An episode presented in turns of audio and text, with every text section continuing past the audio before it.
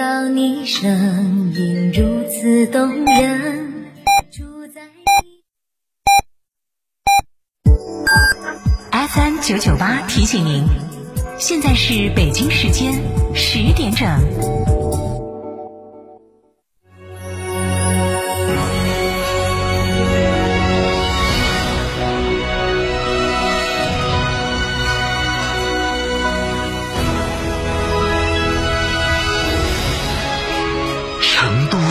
，FM 九九点八，成都电台新闻广播。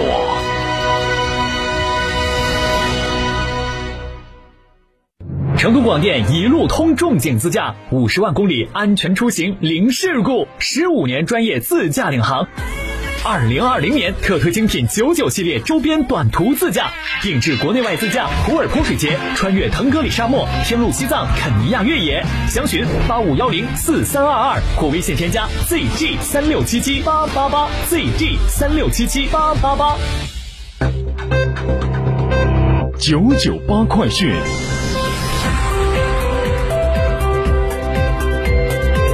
北京时间十点零一分，各位好，我是浩明，现在向您报告新闻。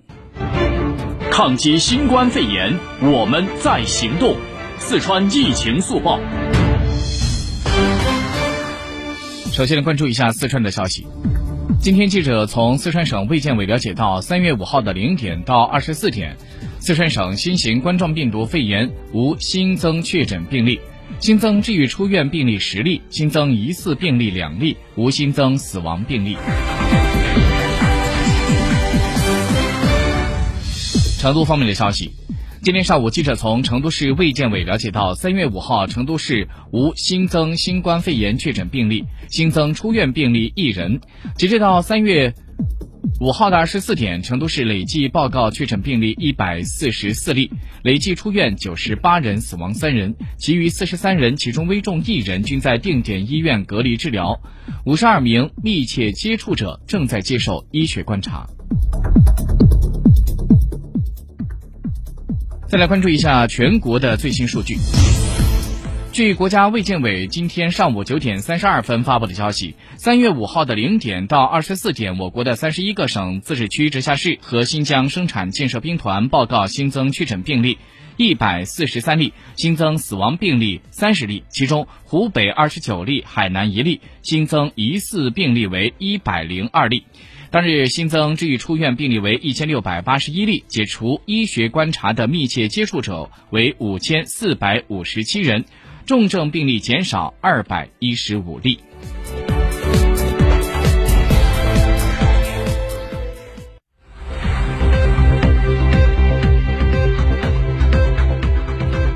新华社消息，昨天，中共中央政治局常委、国务院总理、中央应对新型冠状病毒肺炎疫情工作领导小组组长李克强主持召开领导小组会议。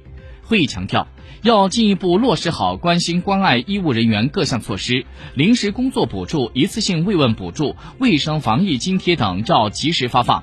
向与患者直接接触的接诊、筛查、检测、转运、治疗等一线医务人员，特别是救治重症患者的医务人员倾斜，不得按行政级别确定发放标准。医务人员轮休不影响工资、奖金、休假等正常待遇，做好医务人员饮食、营养等保障，纠正不必要的填表报数，减轻医务人员的负担。人社部办公厅在日前印发了关于做好新冠肺炎疫情防控一线专业技术人员职称工作的通知。通知指出，参加疫情防控的一线专业技术人员参加职称评审的时候，用人单位不受本单位岗位结构比例限制，优先推荐申报，优先评审。在日前，民政部印发了关于分区分级精准做好养老服务机构疫情防控与服务秩序工作的指导意见，就新冠肺炎疫情期间分区分级精准做好养老服务机构的疫情防控和恢复服务秩序作出了部署。意见明确，对低风险区域和中风险区域的养老机构可以逐步恢复开放。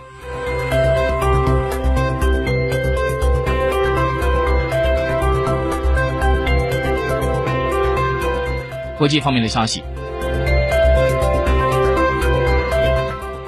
印尼外交部部长当地时间在五号表示，从八号开始将禁止在过去十四天内去过伊朗、意大利和韩国等爆发新冠肺炎疫情国家的外国游客入境和过境。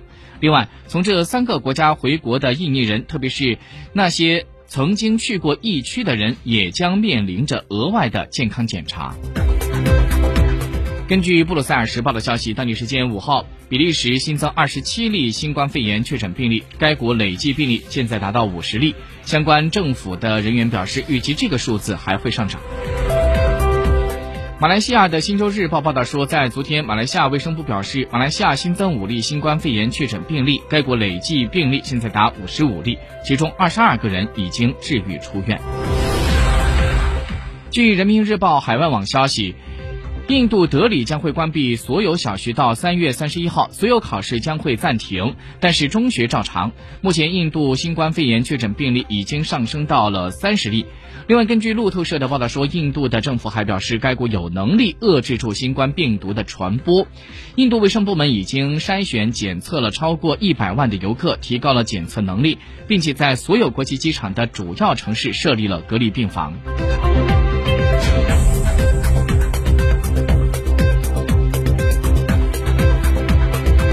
沪深股市出现下挫，沪指现在是三千零四十一点四四点，跌三十点二四点，跌幅百分之零点九八。深圳一万一千六百四十三点二五点，跌六十九点一二点，跌幅百分之零点六零。空气质量，早上九点钟，成都的空气质量指数平均值八十二级良好，首要污染物 PM 二点五。各位听众，新闻报告完了，感谢您的收听。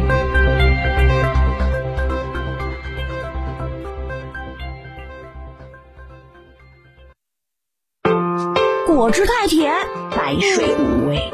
小苏先生零热量苏打水，随便喝没负担。苏打水就选零热量的小苏先生苏打水，随便喝没负担。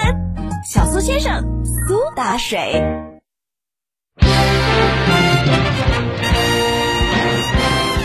人勤春来早，新年新作为。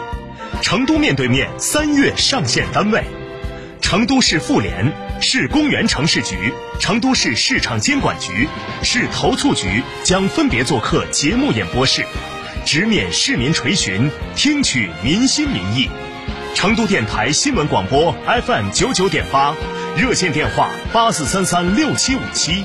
成都面对面微信公众号同步开通市民测评功能，为职能部门进行满意度测评，敬请关注。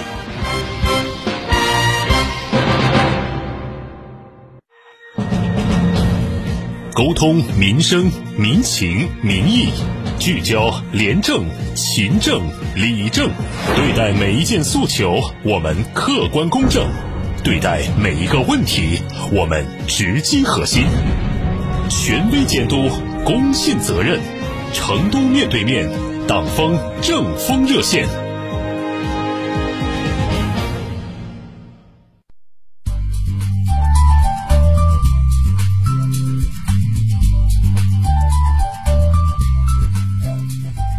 收音机前的广大市民朋友、听众朋友、网友朋友，大家上午好！北京时间又来到了十点零八分，成都面对面党风政风热线节目开始直播了。我。